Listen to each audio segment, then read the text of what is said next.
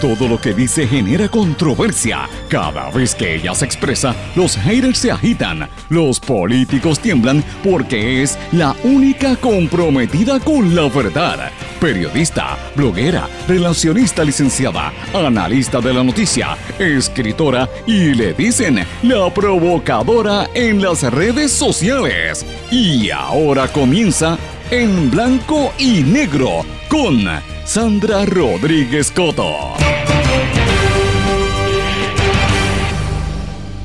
Se acaban las órdenes ejecutivas por el COVID. Persiste el silencio en el caso de fraude declaro que el Tribunal Supremo se le ha sentado encima. Y Anamín Santiago habla de los 13 años sin sexo.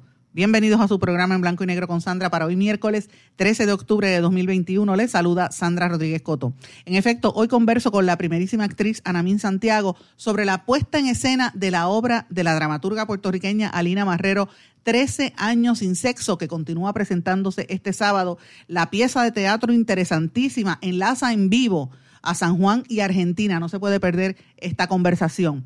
Fin a las órdenes ejecutivas por el COVID-19. El gobernador Pierluisi elimina el cierre de negocios y la ley seca a la medianoche. Estudiantes de la Universidad de Puerto Rico denuncian a Jennifer González por favorecer a las instituciones privadas mientras se cierra la universidad. Hablamos del historial de Claro en el pleito de clase que ahora ha detenido el Tribunal Supremo. Se trata de un escandaloso caso que afecta a 700 mil clientes a los que Claro les cobró por más de 10 años en servicio que no prestó. La deuda supera los 300 millones. Entregarán a la Cámara de Representantes copia de los contratos de Luma Energy, dijo la oficina del Contralor. La Fiscalía Federal y la defensa de Julia Kelleher piden que se adelante la vista de sentencia de la corrupta ex secretaria de Educación. Tranque en la legislatura y en la Junta de Control Fiscal por la medida para el plan de ajuste de la deuda. Fondo Monetario Internacional eleva las expectativas de recuperación económica para América Latina y el Caribe con un crecimiento proyectado de 6.3% este año. ¿Dónde queda Puerto Rico? Cambio climático afecta ya al 80% del planeta donde reside casi el 85% de la población mundial. Hoy también vamos a hablar de los actos fúnebres en honor al librero y gestor cultural, mi querido amigo Norberto González. Vamos a hablar de estas y otras noticias hoy en Blanco y Negro con Sandra. Este es un programa independiente sindicalizado que se transmite a través de todo Puerto Rico en una serie de emisoras que son las más fuertes en cada una de sus regiones y para la diáspora y para otras personas a través de sus respectivas eh, plataformas digitales, aplicaciones para dispositivos móviles y por sus redes sociales. Estas emisoras son Radio Grito 1200 AM en Lares, 93.3 FM en Aguadilla, X61, que es el 610 AM, 94.3 FM en Patillas, Guayama y toda la zona del sureste y este de Puerto Rico, WLRP 1460 AM Radio Raíces, la Voz del Pepino en San Sebastián y a través de la poderosa cadena WIAC que la componen WIAC 930 AM Cabo Rojo, Mayagüez, todo el suroeste del país, WISA Huiza 1390 AM desde Isabela y WIAC 740 AM desde Bayamón para toda la zona metropolitana. Vamos de lleno con los temas para el día de hoy. En blanco y negro con Sandra Rodríguez Coto. Muy buenas tardes amigos a todos los que nos sintonizan a esta hora en su programa en blanco y negro con Sandra. Espero que estén todos muy bien. Buenos días o buenas noches a los que nos sintonizan en otros horarios una vez este programa sale al aire, que yo sé que lo, escuchan en podcast. Yo siempre les recomiendo eh, a, a, través de Google Podcast o a través de Anchor. En Anchor incluso hasta se puede suscribir. Así que gracias por todos sus comentarios, por el apoyo que siempre cada día es más grande y más que nada por los comentarios. Mucha gente me ha escrito en estas últimas horas precisamente porque saben que estoy un poquito ahí medio sentimental por el fallecimiento del querido amigo Norberto González, el librero por excelencia. Eh, he estado escribiendo mucho de él y yo soy así medio sentimental, esas cosas me, me pasan y, no me sentí, me sentí un poquito triste. Eh, los actos de recordación se montaron prácticamente rápido porque eh, ha sido una noticia que ha conmocionado al, al mundo de la literatura, de las letras, de la educación en Puerto Rico, una figura tan importante como era él, que ayudó a tantas personas, es innumerable la cantidad de personas a las que él ayudó, él y su familia. Así que esto de verdad ha conmovido a mucha gente. Los actos comenzaron esta mañana, a las 9 de la mañana, en la librería Norberto González, allí mismo en eh, Río Piedras, en la calle, es la, calle Comería, pero ellos le dicen la calle de los libros. Eh, porque ahí está también el querido amigo Arnaldo González al frente, la librería mágica, y habían otras librerías, hay otras librerías en la zona. Eh, pero la de Norberto pues es emblemática de ese lugar y era donde él pasaba gran parte del tiempo. Él también tenía y tiene la casa Norberto González en Plaza Las Américas, pero va a haber un acto de recordación y velatorio allí. ahora mismo, mientras estamos al aire, a la una, de una a tres de la tarde, eh, va a haber un acto y un velatorio eh, en la Universidad de Puerto Rico, en la torre del recinto de Río Piedras. Esto es un honor importantísimo eh, que representa realmente el legado que deja Norberto González en las letras y en, Puerto Rico en general, en la cultura y también en el mundo empresarial, porque él se echó encima el espacio al dejar, al cerrar Borders asumió el reto de, montar una librería en Plaza Las Américas, Casa Norberto, y fue muy exitoso y ha sido muy exitoso.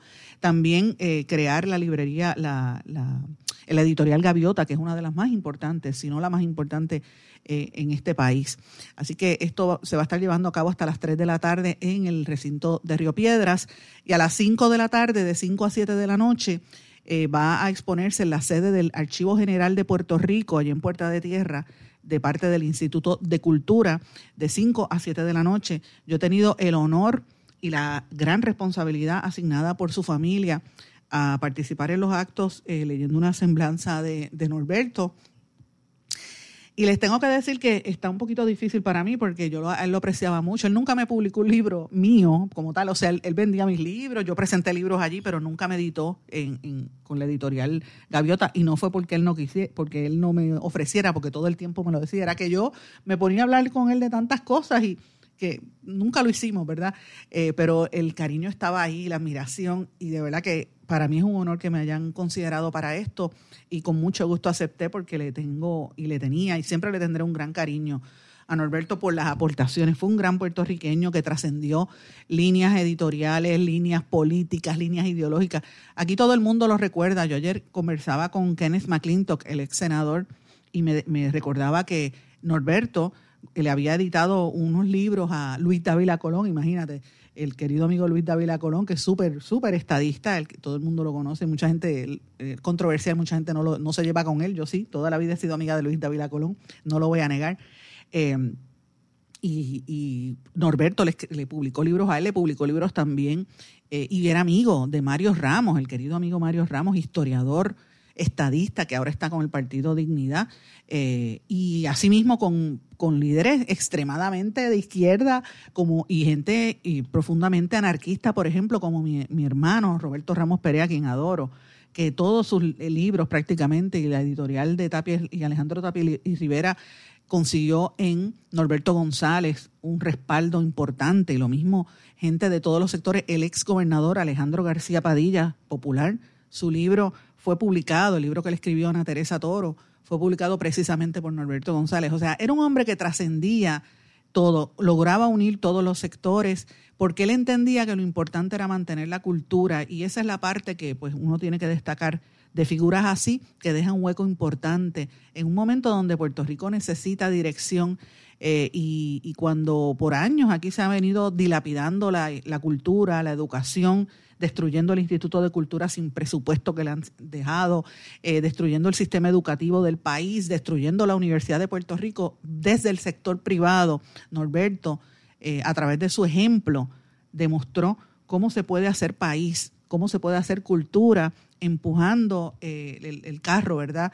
para promover la literatura y publicar cientos de, escritores de todas las facetas, promoverlos a través de la de las presentaciones de libros, atreverse a abrir un negocio para competir, de tú a tú con las empresas multinacionales en Plaza Las Américas y ser exitoso. Yo lo dije públicamente, lo reitero aquí a los que no han leído mi página de Facebook, pero lo digo. Eh, la gente y la gente lo sabe. Eh, Jaime Fonalledas me conoce a mí desde niña. Yo le tengo un gran cariño a don Jaime Fonalledas, el dueño de Plaza Las Américas. Mi padre trabajó por 40 años con él en recursos humanos, papi dirigía recursos humanos, así que don Jaime Fonalleda me conoce desde nena. Y, yo recuerdo cuando Norberto se atrevió a abrir la, librería allí en Plaza, la relación que ambos tenían, o sea, el tú montar un negocio en, ese centro comercial eh, donde están todas estas cadenas multinacionales, pues eh, hay que tener agallas Y eso también fue un ejemplo de gallardía como, como comerciante, un ejemplo para la juventud también de, atreverse. Y además de eso, la responsabilidad que él siempre tuvo en su trabajo, cómo le pagaba a los libreros, cómo le pagaba a los a, los, a las casas editoriales y a los autores a tiempo con una seriedad. Él y su hermana Ana, su hermano Cheo, todos sus, todos sus hijos, su familia siempre han trabajado juntos, así que pues es una pérdida muy grande para Puerto Rico y, hoy pues estamos honrando su memoria. Eh, voy a estar allí a las 5 de la tarde, eh, si Dios permite, en el Instituto de Cultura, en, en la sede del Archivo General. Pero bueno, lo reitero todo aquí para convocar a todos los que nos estén sintonizando, que, que, se den la vuelta, a todos los escritores y escritoras, estudiantes, padres, madres, toda la persona que se relacionó con él para que participe en esta Guardia de Honor, porque es importante celebrar la vida de gente que, que aporta tanto a, a un país en decadencia como en muchas ocasiones nos sentimos aquí en Puerto Rico. Pero bueno, vamos a los temas de hoy, que hoy tenemos muchísimas informaciones. El programa está bien variado. Vamos a hablar de política de gobierno y vamos a hablar también mucho de cultura. Tengo una deliciosa conversación con, con la querida actriz Anamín Santiago, así que no se la puede perder. Pero bueno, comienzo hablando con la noticia importante de hoy. El gobernador eh, que ha dejado a mucha gente ¿verdad? La gente lo estaba esperando y es una noticia importantísima porque el gobernador anunció que elimina el cierre de los negocios y la ley seca eh, por primera vez desde, desde que empezó eh, la pandemia en marzo del año 2020. No habrá otra orden ejecutiva sobre el COVID-19. Eh, los negocios podrán abrir y vender bebidas alcohólicas hasta más, más pasada después de la medianoche. Eh, y obviamente pues se mantienen las disposiciones de que tiene que ver vacunación, la cuestión del aforo, los sitios, el centro, el, el uso de la mascarilla, pero no van a emitir órdenes ejecutivas adicionales, dijo él. Eh, veremos a ver qué va a suceder. Eh, él dice que en Puerto Rico más de un 90% de las personas elegibles ya están vacunadas.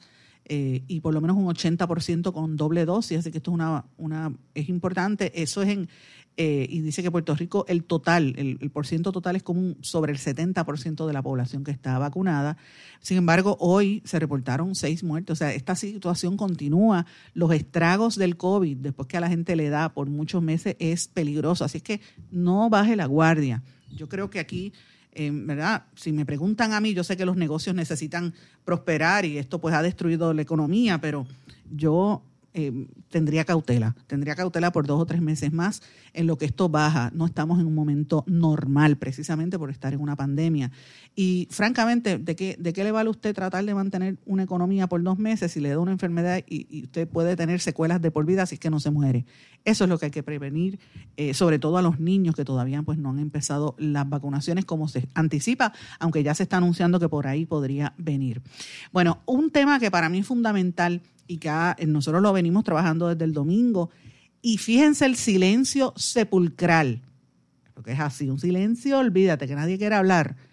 Es el caso de Claro, el pleito de clase que afecta a 700 mil clientes a los que Claro les cobró 500 millones de dólares por servicios que no prestó. Y cómo es que el Tribunal Supremo de Puerto Rico se le ha sentado encima y cambió de postura y está en contra del consumidor. Esto es una situación bien fuerte eh, y es una noticia en cualquier liga. ¿Cómo es posible que esto no sea noticia de titular en todos los medios? es sorpresivo. Eh, y quería darle un poquito de contexto porque la gente me ha preguntado, eh, de hecho escribí algo, no estoy segura si salió publicado hoy o no en Eiboricua, yo lo voy a subir en mi blog en blanco y negro con Sandra para que ustedes lo vean también, donde hago un recuento del historial completo de este caso. Este pleito de clase inició hace 12 años, para el año 2009, en los tribunales que certificaron que la antigua Puerto Rico Telephone Company, que después fue claro, les estuvo cobrando fraudulentamente por servicios no prestados a 700 mil clientes. Según los documentos legales, los cobros eran por el la renta, mantenimiento y reemplazo del equipo Monolínea, que es un equipo de, comunicación alámbrica que la, la empresa telefónica no prestaba y en, ese sentido violaba los, contratos de servicio entre proveedor y cliente. Yo ayer les comenté antes de ayer que nosotros habíamos sacado esto, este artículo, este tema, en un reportaje que publicamos en diciembre 16 del 2020 y que lo dijimos aquí en este programa de Radio Primero, en donde apareció una sentencia del Tribunal de Apelaciones en la que obligaba a Claro a pagar 168.3 millones de dólares a los consumidores afectados. Pero luego los abogados del pleito de clase dicen que se amparaban en la ley de pleitos de clase del consumidor, por lo tanto la cantidad podía subir el, cobro y lo que se le tenía que pagar a los, a los afectados iba a subir a 336.7 millones de dólares. La semana pasada, en un reportaje que publicó News is My Business de Michelle Cantro, eh, trascendió que el caso siguió moviéndose, llegó al Tribunal Supremo que originalmente ratificó el apelativo, pero sorpresivamente cambió, eh, claro, cambió de los abogados y entonces los jueces cambiaron de postura. Ese es el escándalo que hay aquí, porque, eh, y lo dijimos el domingo en, el, en la entrevista que tuvimos, el, y el lunes, debo decir, aquí en este programa con Ismael Torres, el periodista Ismael Torres, que es uno de los afectados y es miembro del pleito de clase, que dice que tan pronto Claro trajo al, abogado Eliezer Aldarondo López, que es un reconocido abogado del Partido Nuevo Progresista, que trabajó también en la cuestión electoral del Partido Nuevo Progresista y en ese caso, eh, pues tan pronto llegó, de momento los jueces que habían votado a favor del consumidor, se viraron. Qué casualidad. Jueces nombrados por el exgobernador Luis Fortuño. Me refiero a Roberto Feliberti y a Eric Koltov, que se unieron a la, a la extrema derecha, ¿verdad?, de, de, la, los recalcitrantes del, Supremo, que es Mildred Pavón y Edgardo Rivera, todos eh, nombrados por Fortuño. Entonces ahora mantienen el proceso detenido. Y, qué cosa más increíble que están afectando o sea, se detienen en un proceso que afecta a 700 mil consumidores. Entonces la pregunta es, ¿ellos, ellos eh, trabajan a favor del consumidor y del pueblo o trabajan a favor de las empresas? ¿Quién tiene más, más derechos en Puerto Rico? Esto es un escándalo, es escandaloso ver el nivel hasta donde llega la política y la corrupción en Puerto Rico y por eso es que quiero hablar y detenerme en este tema porque es un tema del cual los medios de comunicación no se quieren hacer eco porque tienen miedo a que le quiten los anuncios, porque es así, las empresas dicen, ah, me hablaste mal de mí, te quito los anuncios. Entonces, ¿dónde queda el poder del pueblo? Todos esos viejitos que, que no tienen ni para pagar el teléfono, que usted lo ve, a veces uno dice, bueno, no tiene teléfono porque no puede pagarlo, punto. Es la realidad y gente trabajadora que se ha quedado sin empleo por esta cuestión de la pandemia. ¿Dónde queda el derecho de la gente en Puerto Rico? Si usted no, no tiene pala, no se bautiza o padrino no se bautiza, como dicen, usted tiene que tener pala para poder sobrevivir. Es increíble. Quiero darle un poco de historial de este caso. Este caso comenzó el 21 de septiembre del año 2001. Como dije, la compañía de teléfonos públicos de Puerto Rico impugnó ante la Junta Reglamentadora de Telecomunicaciones el cargo de teletecla que la Puerto Rico Telephone Company o Claro le cobraba a los consumidores porque esto violaba la ley de telecomunicaciones de Puerto Rico. El cargo no se basaba en costos. Teléfonos públicos de Puerto Rico entonces era la compañía que proveía los servicios a los teléfonos públicos. El 4 de abril del 2002, la Puerto Rico Telephone Company aceptó ante la Junta de Telecomunicaciones que ese cargo era ilegal y se allanó a devolverle a teléfonos públicos la cantidad cobrada ilegalmente. La devolución del cargo por la eh, por parte de la telefónica no incluyó devolver las cantidades cobradas ilegalmente a los consumidores. O sea, le devolvió el dinero a la compañía, pero al público no. Oigan esto para que vean el tracto. Eso fue en el año 2002. En el año 2003, 17 de noviembre, se presentó ante el Tribunal de Primera Instancia de Bayamón la demanda de clase de Fernando Márquez versus otros eh, y otros versus la Puerto Rico Telephone Company, impugnando el mismo cargo de Teletecla que había sido impugnado por la empresa Teléfonos Públicos. Y le solicitó a la Telefónica que le devolviera a los suscriptores el cargo por los siete años que estuvo cobrando el cargo ilegal que, que ascendía a 75 millones de dólares en ese momento. Eh, y esto pues estaba de acuerdo a la ley de pleitos de clases. Por lo, tal, por lo tanto, como esa ley se había, se había aprobado, eh, la deuda era en ese momento de 75 millones, eh, la ley decía que se podía cobrar el doble y más un 25% de honorarios por gastos de abogado, o sea que iba a superar los 150 millones de dólares en aquel momento. El 3 de mayo del 2005 el pleito fue certificado como un pleito de clase por el Tribunal de Primera Instancia y se ordenó la celebración de un juicio. En ese año la Telefónica, miren qué cosa más increíble, utiliza a varios cabilderos, yo creo que ahí estaba Ángel Cintrón si no me equivoco. Entonces el ex senador, en aquel momento era senador Jorge de Castro Font, presentó y logró aprobar la ley 138 para remover el pleito de clase de la jurisdicción del tribunal, miren esto, cabildean en la legislatura, crean esta ley, remueven el pleito de clase del tribunal y lo devuelven a la Junta Reglamentadora de Telecomunicaciones Y además hacen una legislación para eximir a las compañías de telecomunicaciones del doble daño en el pleito de clase. Eh, hasta eh, si había un caso de pleito de clase, lo único que podían cobrar era hasta 5 millones de dólares. O sea, esto fue en contra de los, de los consumidores y a favor de la empresa. En el año 2009, la Telefónica volvió a cabildear y logró que se nombrara a Sandra Torres como presidenta de la Junta de Telecomunicaciones.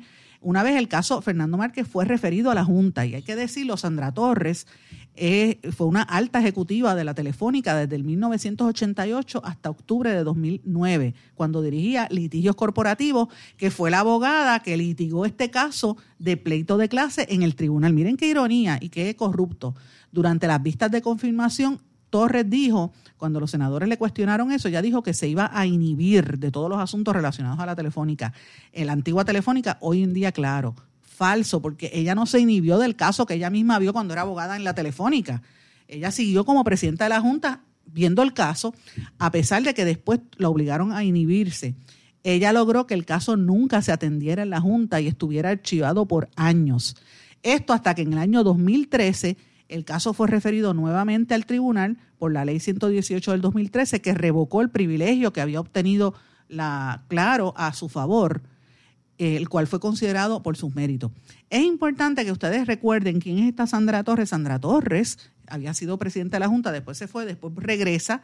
Y el año pasado, Sandra Torres y su entonces asesora Katy Erazo, la cabildera suegra de Elías Sánchez, ex esposa de Charlie Rodríguez, Ambas enfrentaron una investigación de la oficina del, del, fiscal especial independiente eh, por llevar a cabo acciones político-partidistas en horas laborables y después Catirazo se convirtió, la traicionó y se convirtió en testigo para ir en contra de Sandra Torres. Esa es la realidad. Eh, vamos al tracto, ese fue otro caso, pero para que ustedes vean cómo actuaba Sandra Torres.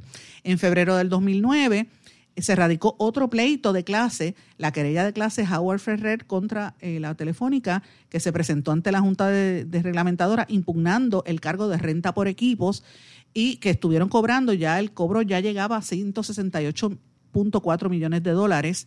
Eh, y obviamente se les radicó una querella criminal ante el Departamento de Justicia por violación a la ley de ética gubernamental. En ese momento es que Sandra Torres se inhibe de cubrir el caso porque se le puso, radicó una querella. En ese caso, eh, en la Junta por un juez administrativo que luego de escuchar la evidencia decidió que procedía a certificar la querella como de clase, pero Sandra Torres dijo, me voy a inhibir, pero ella lo instruyó a él y a otro miembro de la Junta, Gloria Escudero, que también había sido empleada de la Telefónica, de la antigua Telefónica, eh, les instruyó a que se negaran a firmar la certificación de la clase demandante. Así que los, demandantes tuvieron que ir al Tribunal Supremo a un mandamus para obligar a los miembros de la Junta que firmaran. Luego eso llegó el mayo del 2019 al Tribunal de Primera Instancia de Bayamón que ordenó a la Telefónica, a que, Telefónica, claro, a que pagara. En la sentencia se fundamentó que, oigan esto, el testimonio del señor Tomás Pérez Duci, ex vicepresidente de ventas de Puerto Rico Telecom Company Claro, que testificó bajo juramento que el cargo era ilegal y que eh, en, la, compañía tenían conocimiento y que ellos siguieron haciéndolo porque no tenían de dónde conseguir esos ingresos. Así que ese testimonio se utilizó. El 8 de diciembre de 2020, el Tribunal de Apelaciones confirmó la sentencia del caso eh, y hace una exposición bastante amplia y dijo que se eh, podían exponer a pagar 336.7 millones por la cantidad doble más el tiempo que no pagaron, eh, de acuerdo a la ley de pleito de clase. El 4 de marzo de este año, claro, entonces va al Supremo y pide que revoquen la sentencia del apelativo. El 13 de abril, el Tribunal Supremo denegó el recurso de Claro, o sea, le dijo, no, claro, esto, esto, esto es, es legal, el pleito de clase va. En, ese, en esa denegación votaron a favor de denegar el recurso la presidenta Maite Oronos, el juez Luis Estrella y el juez Eric Koltov. A favor de acoger el recurso, Mildred Pavón y Galdo Rivera. Pero entonces, el 11 de junio, los jueces Roberto Feliberti, Ángel Colón Pérez y Eric Koltov votaron para denegar una reconsideración que solicitó Claro. Es decir, los siete jueces que intervinieron en el caso, cinco estuvieron a favor de denegar el recurso y dos a favor de acogerlo. Entonces, la Telefónica y Claro somete una segunda moción de reconsideración el 30 de junio y sorpresivamente los jueces Roberto Feliberti y Eric Koltov cambiaron sus votos y ahora trancaron el bolo para revocar la sentencia y que vuelva otra vez al primer, para que empiece otra vez el pleito de clase. Miren esto. Y esto coincidió con el momento en que Claro contrata al licenciado Eliezer Aldarondo, uno de los abogados de Claro, y lo trae, como dijera, un abogado vinculado al PNP. Y tiene a Néstor Méndez, a quien conozco, Néstor Méndez, y lo estimo grandemente. De hecho, yo recomendé a su hija, Carla, para que fuera reportera en el Nuevo Día, y es pariente lejano de mi hija. Eh, Néstor Méndez es el director ejecutivo de la Fundación del Tribunal Supremo. Y él no se inhibió del caso, que está ante el Supremo, eso es antiético. Eso es lo que está pasando en Puerto Rico. Entonces, mientras tanto, a usted le cobran el, el, miren todos los años que ha pasado esto, le cobran el servicio y no le quieren devolver el dinero. Eso es lo que está pasando en Puerto Rico. Y lo peor, el silencio, porque los medios no quieren tocarlo. Es como que ojos que no ven, corazón que no siente y le robaron los chavos en su cara y usted se fastidió. Si eso pasa con Claro, que es una empresa privada, ¿qué no debe estar sucediendo y qué no va a pasar con Luma y con otras empresas en Puerto Rico? Piense sobre esto. Voy a una pausa, regresamos enseguida. No se retiren, el análisis y la controversia continúa en breve, en blanco y negro, con Sandra Rodríguez Coto.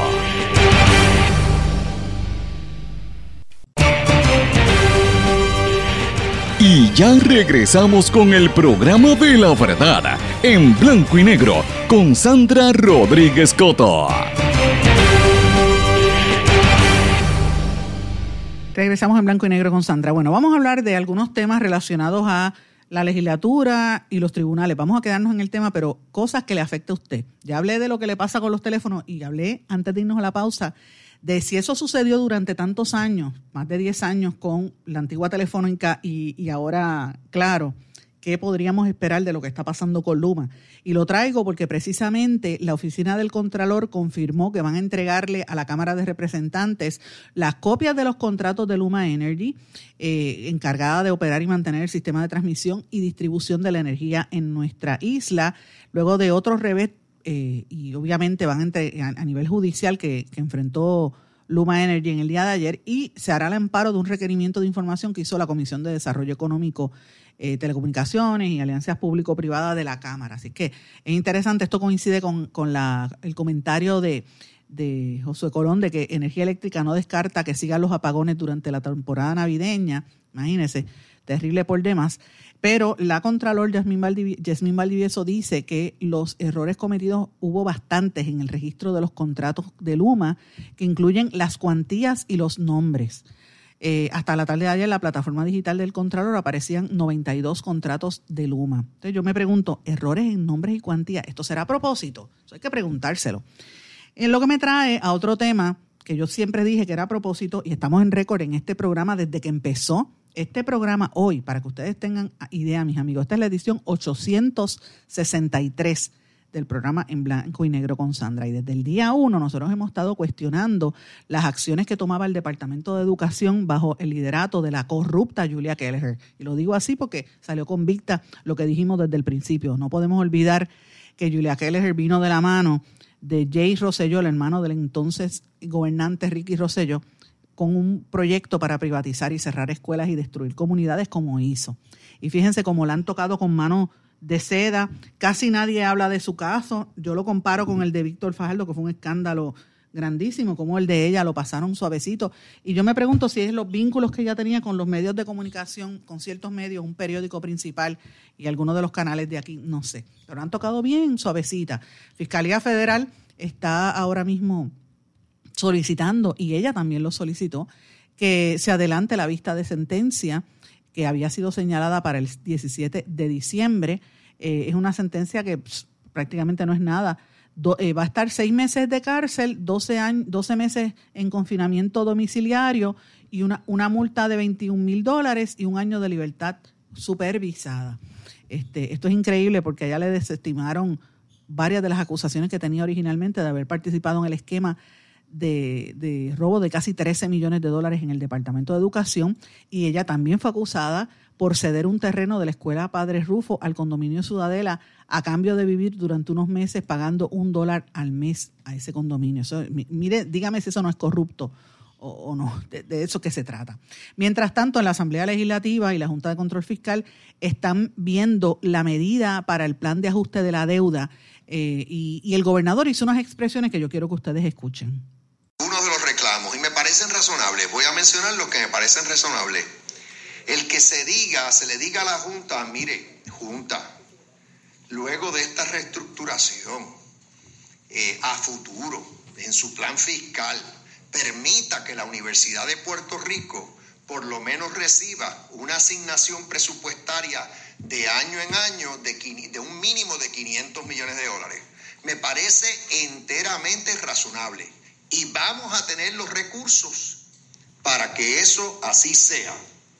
El reclamo de que a los municipios se les mantenga unas aportaciones o asignaciones eh, de año en año parecida a la que tenían anteriormente, también es un reclamo claramente razonable porque vamos a tener los recursos para cumplirlo.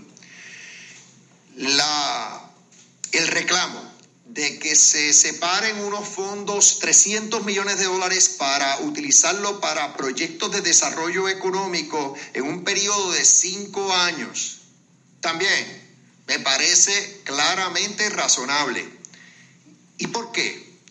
Porque cuando la Junta aprobó el plan fiscal que, que está vigente, no teníamos claridad en cuanto a los fondos federales que vamos a recibir bajo el programa de Medicaid y ya sabemos si la Junta no contempló que íbamos a recibir gran cantidad para el programa de Medicaid y ese, ese escenario cambió. ¿Por qué digo que vamos a tener los recursos? Porque cuando se emitió, se certificó el plan fiscal vigente, se hizo a base de unas proyecciones de CBO, que es el Congressional Budget Office, la Oficina de Asesoramiento Presupuestario al Congreso, que han cambiado significativamente y ahora las proyecciones económicas para Estados Unidos, incluyendo a Puerto Rico, son más positivas de las que, las que teníamos antes y eso va a redundar en mayores recaudos eh, en el Departamento de Hacienda. O sea, yo nada más que viendo esas dos, eh, esos dos cambios en la situación fiscal y económica de Puerto Rico a futuro, veo que estos reclamos que está haciendo el Senado, por lo menos esos tres que acabo de mencionar, son justos y razonables. Entonces, ¿qué yo esperaría? Yo lo que espero es que aquí actuemos como adultos, todos, incluyendo los miembros de la Junta, y en vez de estar trancados a la banda en que, bueno, el plan fiscal actualmente no incluye esas asignaciones y no debemos incluirlas, que demuestren flexibilidad porque lo más importante a fin de cuentas es dejar esa quiebra atrás. Lo más importante a fin de cuentas es que sí, que se apruebe un mecanismo para, emitir los bonos reestructurados. Eh, y, y de igual manera en el tema de las pensiones, ¿cuántas veces se les va a decir que aquí no hay eh, ambiente político alguno para recortes en pensiones y que ya los pensionados han sufrido eh, recortes en el pasado y que eso es suficiente eh, desde el punto de vista del proceso de quiebra que está en curso. Reconocemos que la juez tomará una decisión al final del camino, pero es legítimo que la Asamblea Legislativa le haga esos reclamos a la Junta de Supervisión y en vez de la Junta nuevamente quedarse básicamente atascada en unas posiciones que tomó anteriormente, debe darle paso eh, al proyecto de ley tan pronto la Asamblea Legislativa eh, culmine su, su aprobación. Pierluisi pide que actúen como adultos. Entonces yo le pregunto, él habla de la razonabilidad y habla con esa parsimonia, nadie le cuestiona. Yo le pregunto a él, ¿no es razonable entonces y ser adulto cuestionar por qué en este tiempo no se hizo una auditoría de la deuda? A ver, ¿Por qué insistir en, pagar y en pagar y en pagar sin hacer una auditoría? O sea, estamos pagando con los ojos cerrados sin saber quién fue el que, el que no, el responsable de llevarnos hasta aquí, quiénes fueron los responsables, que están impunes por ahí de lo más feliz campeando por su respeto, muchos de los cuales incluso están en la Junta de Supervisión Fiscal y en la misma fortaleza. El gobernador debería tener vergüenza en la cara, él y todos los gobernantes que han pasado desde García Padilla para acá, que fueron los que nos llevaron a esta deuda, a este pago tan terrible de la Junta de Supervisión Fiscal y la, traer a esa gente a, dominar a Puerto Rico como si fuéramos esclavos. Y la gente no se da cuenta ¿de dónde estamos? Yo sé que es un proceso de quiebra, yo estoy clara en cómo es ese proceso, por supuesto, pero señores, ¿sabes? Eh, vamos a decir la verdad, ¿por qué exigir que sean adultos y no se le exige, gobernador, que, que, que haya flexibilidad y que se usted dice que haya flexibilidad, pues mire, exige, exija la misma flexibilidad para el, buscar quiénes fueron los culpables de esto y empezar a, buscar, eh, no dejarlos impunes, buscar que cumplan por lo, lo, malo que han hecho, que todos vamos a estar pagando. Terrible por demás. Y esto yo lo traigo a colación porque estoy viendo los números de un informe de perspectivas de economía mundial que acaba de publicar el Fondo Monetario Internacional que dice que anticipa un aumento de casi un 6.3% de crecimiento este año para toda América Latina y el Caribe. El, eh, y ellos están viendo en el Producto Bruto Interno, porque dice que aunque se ha debilitado el crecimiento comparado a otras partes, ¿verdad? las perspectivas dicen que, ellos habían originalmente habían dicho que iba a bajar más de un 6%, y de hecho el, el año pasado el crecimiento económico en toda la región bajó casi 5.9% por la cuestión del el problema del, de, la, de la pandemia pero prevén una recuperación de un 6.3%, donde mejor se ve en áreas como eh, ¿verdad? países de, Sudamérica, con excepción de Brasil, y en Norteamérica, con excepción de México, que, que, lo ven un poquito lento, pero ven crecimiento en el Caribe, ven crecimiento en el Caribe, y por eso es que ellos llevan ese por ciento, ¿verdad? Yo me pregunto, ¿dónde queda Puerto Rico con respecto a esto?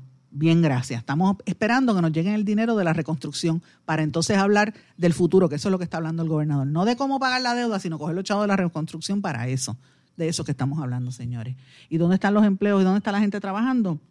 Lindo. Eso es lo que hay que contestar. Señores, los científicos están pronosticando que el cambio climático afecta ya al 80% del planeta, donde reside el 85% de la población.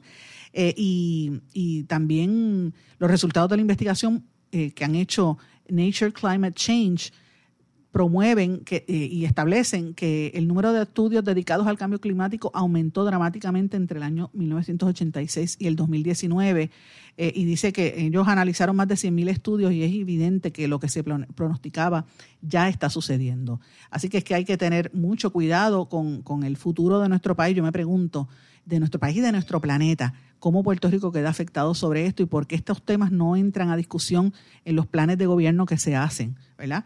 ¿Dónde se debe construir? ¿Dónde no se debe construir para evitar que hayan efectos eh, a largo plazo, precisamente por la cuestión del calentamiento global, todo lo que esto conlleva, la elevación del nivel del mar y todo lo demás, la destrucción de los ambientes. Así que, mis amigos, es bien fuerte lo que estamos viendo a nivel internacional. Voy una pausa, regresamos enseguida. No se retiren, el análisis y la controversia continúa en breve, en blanco y negro, con Sandra Rodríguez Coto. En mi pueblo se chinchorrea bien duro. Aquí me cubre mi plan médico y en tu pueblo también. En mi pueblo es donde tenemos las mejores vistas. Aquí cubre mi plan médico y en el tuyo también. En mi pueblo se goza de verdad. Aquí me cubre mi plan y en tu pueblo también. Plan de salud Menonita en todo Puerto Rico. El plan médico que te cubre con una extensa red de médicos, especialistas y laboratorios. Además, te cubre en el hospital de tu preferencia en cualquier lugar de Puerto Rico. Plan de salud Menonita.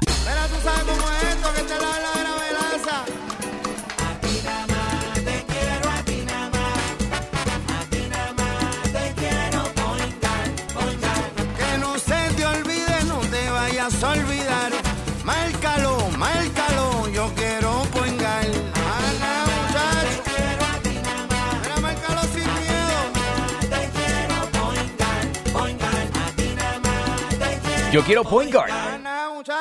Quites el dolor de cabeza con sus obligaciones de contabilidad con los servicios que presta Villalba y Villalba Company. Directo, personal y con sensibilidad humana. Lo que se busca es un verdadero asesor de contabilidad para todo tipo de servicio de contabilidad, pago de IBU, pago de nómina, informes trimestrales y anuales y otros. Ofrecen servicio directo personalizado. Villalba y Villalba Company. Para orientaciones, su teléfono el 939-336-5774.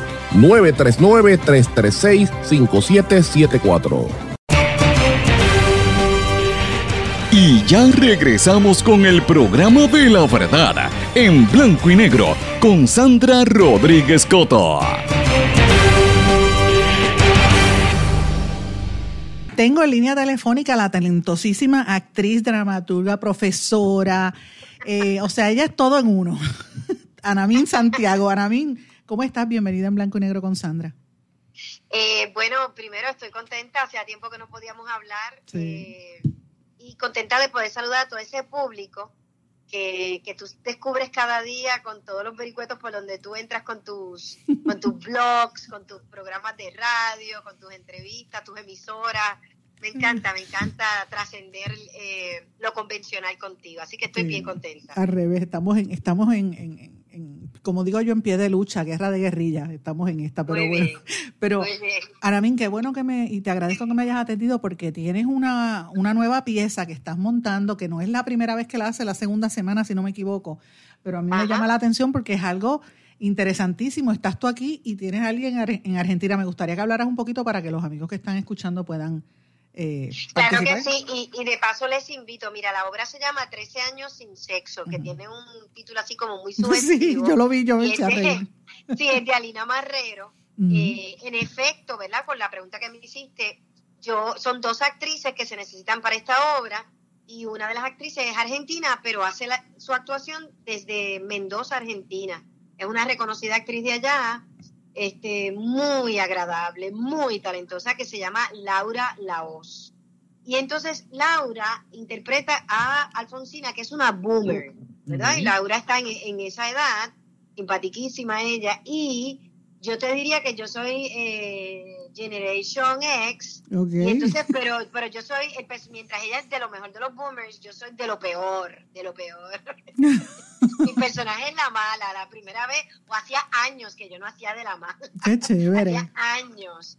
Entonces, estas dos mujeres se encuentran en esta isla del archipiélago de Puerto Rico, es una isla secreta, eh, y entonces eh, Alfonsina, el personaje de Laura, es llevada, es llevada allí supuestamente a pasar una semana con, con esta mujer que pues que tiene su dinero, etcétera, etcétera, pero realmente es llevada allí bajo engaño y los planes de mi personaje que se llama Maddie son truculentos, son desgraciados, son de dictadura, dictadura sobre los cuerpos, dictadura sobre los países y ella está conformando un nuevo país. Entonces, ¿de qué se trata esta obra? Aparte de que es una comedia que es una comedia bien ácida.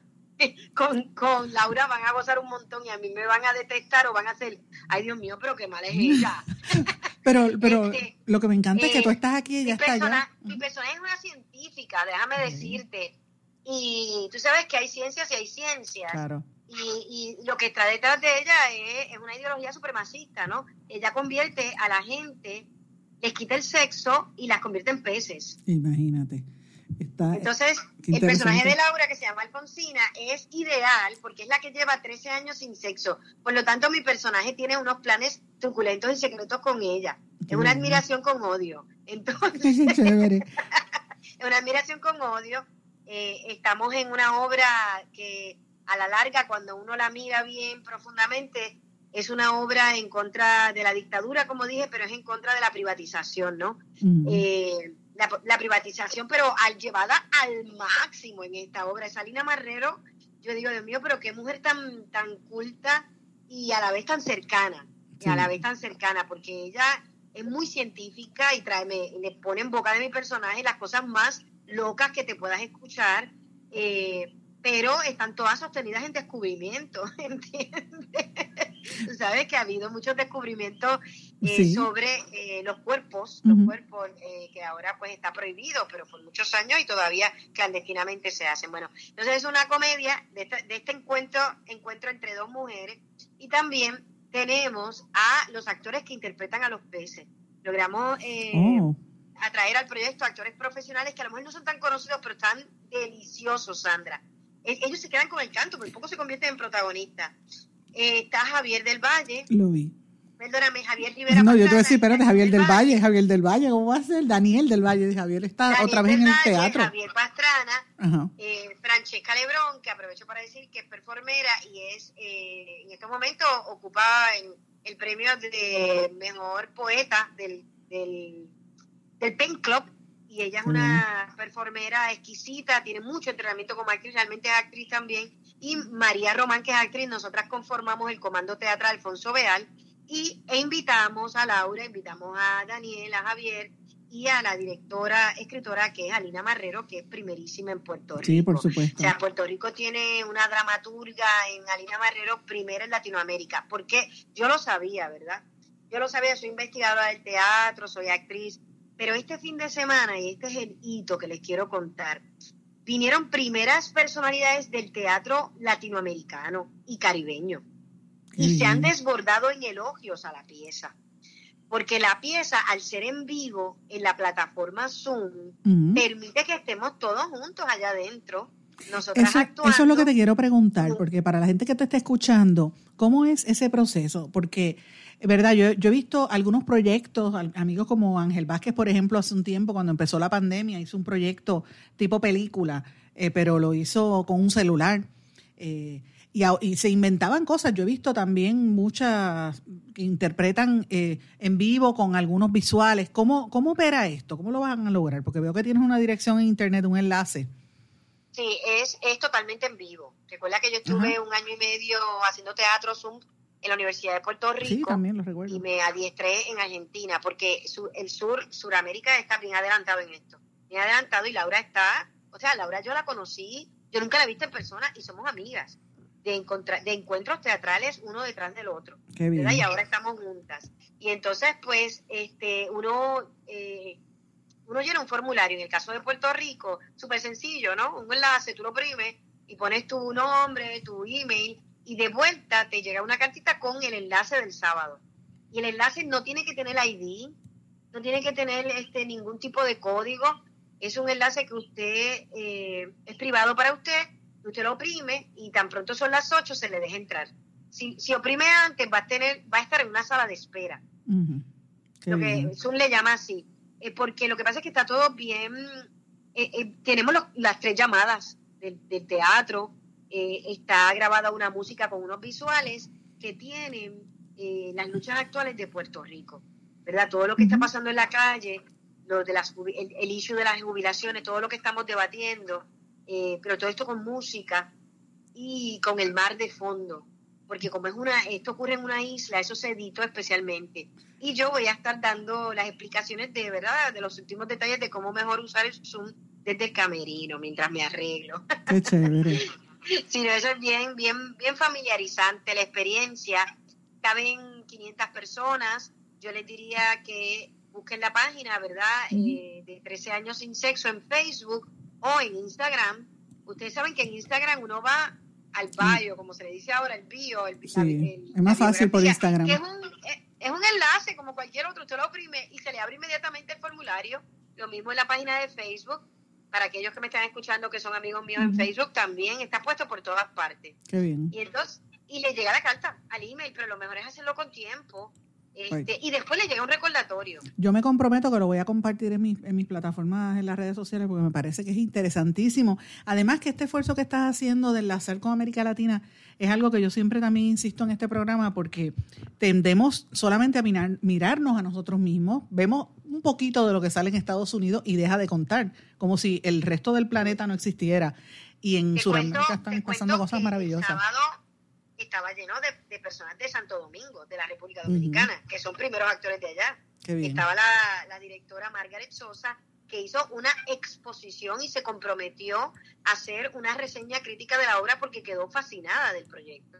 Porque es que, miren, les cuento rapidito y no quiero cogerte todo el programa, pero lo que pasa es que es una, es una obra este, con todos estos temas que les he dicho, pero también bien cercana bien cercana a nuestro cuerpo, a nuestro cotidiano, a nuestra risa, a nuestro, a nuestro grito, a nuestro, bueno, es bien, eh, les va a encantar, les gusta, como digo yo, el teatro que yo hago en Zoom es para que la gente no se vea para Netflix. Y así lo hacemos. Eh, eso, esa, es una cosa que te iba a mencionar. Eso mismo te iba a mencionar, porque fíjate, mucha gente con el tema de la pandemia, pues ha recurrido a estas plataformas digitales porque tienen unas, hay unas películas, el Netflix, el Disney, de hecho Disney cerró los parques y mantuvo su, su plataforma, pero vemos también unas hegemonías ahí y, los países eh, nuestros, América Latina, se estaban quedando un poquito atrás. Y no solamente América Latina, sino también el resto del mundo. Y, y no sé, ahora mismo, por ejemplo, la plataforma Netflix está acaparando la atención, dicen que es la serie más vista, la, el juego del calamar Squid Game, que es un, una serie surcoreana, no es ni siquiera estadounidense. O sea, que, que, estamos viendo que en otras partes del planeta se están haciendo unas cosas maravillosas y yo creo que ya era hora de que Puerto Rico estuviese ahí. Sí, yo creo que sí, eh, ahora hablando en un sentido amplio, porque ahora que estábamos hablando de Argentina, ellos también se quedaron con el canto en, Netflix, igual que España. Sí, las películas también. Las series de Argentina, la de la cárcel, que ahora se me olvida el nombre, la serie sobre los religiosos, eh, ellos están esos son actores de teatro y de cine y de televisión, ellos hacen todo, lo hacen todo con una verdad muy grande y sobre todo son eh, tienen una actitud laboral. Sí y, yo lo veo en Laura. Entonces, en el Zoom, que es, que es una nueva estética teatral, pero sigue siendo teatro, la gente se queda. Entonces, la experiencia siempre, ¿verdad? En esta etapa, yo propongo que las obras sean cortas y que el intercambio sea algo, porque es que la gente no se quiere ir. La obra dura eh, 50 minutos y luego la gente seguimos hablando, haciéndonos preguntas, compartiendo, porque uno se siente como en la sala. Sí, es más, es más íntimo. Es más íntimo yo creo que hay que aprovechar esta, esta actividad, esta acción teatral y de mi parte, Sandra, te digo, tengo muchos planes para que esto se siga desarrollando y sea un espacio de trabajo de que nosotros eh, ganemos dinero en esto, ¿verdad? Siempre yo tengo la visión obrera. Eh, en esta ocasión eh, estamos recibiendo donativos libres, ¿entiendes? Y la gente se desborda. Qué bien. Es que está gustando, es un buen producto. No, y además para te va todo tipo de personas. Y te iba a mencionar algo que también nosotros tenemos, por, ejemplo, en este programa, mucha gente que sintoniza a través de las plataformas digitales en la diáspora. Y hay una, hay un hambre por productos eh, en español, productos puertorriqueños, latinos, latinoamericanos, que sea más allá de la estética de Univisión y de, y de Telemundo, que son las cadenas tradicionales, o de Televisa, ¿verdad? están buscando otras opciones y yo creo que, que ahí hay una oportunidad grande también. Sí, mira, en el Festival Rojo de Verano que hicimos en esta misma onda con una con un elenco amplio de, primeros actores de Puerto Rico y ahora continuamos con esta, te tengo que decir que sí, que artistas emigrantes a los Estados Unidos, eh, ¿verdad? de origen puertorriqueño, están, están visitándonos. Eh, hay un investigador que es Carlos Manuel Rivera, eh, hay una dramaturga que lleva unos cuantos años allá, que es Aleida Morales, y, en verano vimos mucho a familias, también un, arquitecto que me viene ahora a la mente, Juan Gómez, ellos esperan estos espectáculos de nosotros para sentirse que están en Bellas Artes, viendo a sus artistas. Qué bien. Qué bien, pues. Ha sido bien bonito, bien bonito. Y yo les exhorto a que si la quieren pasar súper bien este sábado, a las 8 de la noche de Puerto Rico, porque ahora hay que hablar así, a las 21 horas de Argentina y usted, si es de otros países, pues busquen el cambio de hora, pero a las 8 de Puerto Rico se abre eh, la sala Zoom de 13 años sin sexo. 13 años sin sexo. Ese es el nombre, lo puede buscar en Instagram, en Facebook y ahí está el formulario. Me encantó, me encantó muchas veces y me comprometo que lo voy a compartir en, en mis páginas sociales a partir de mañana para que la gente pueda verlo. Gracias, Anamín, por estar con nosotros aquí en Blanco y Negro con Sandra y ojalá que sea un éxito este fin de semana.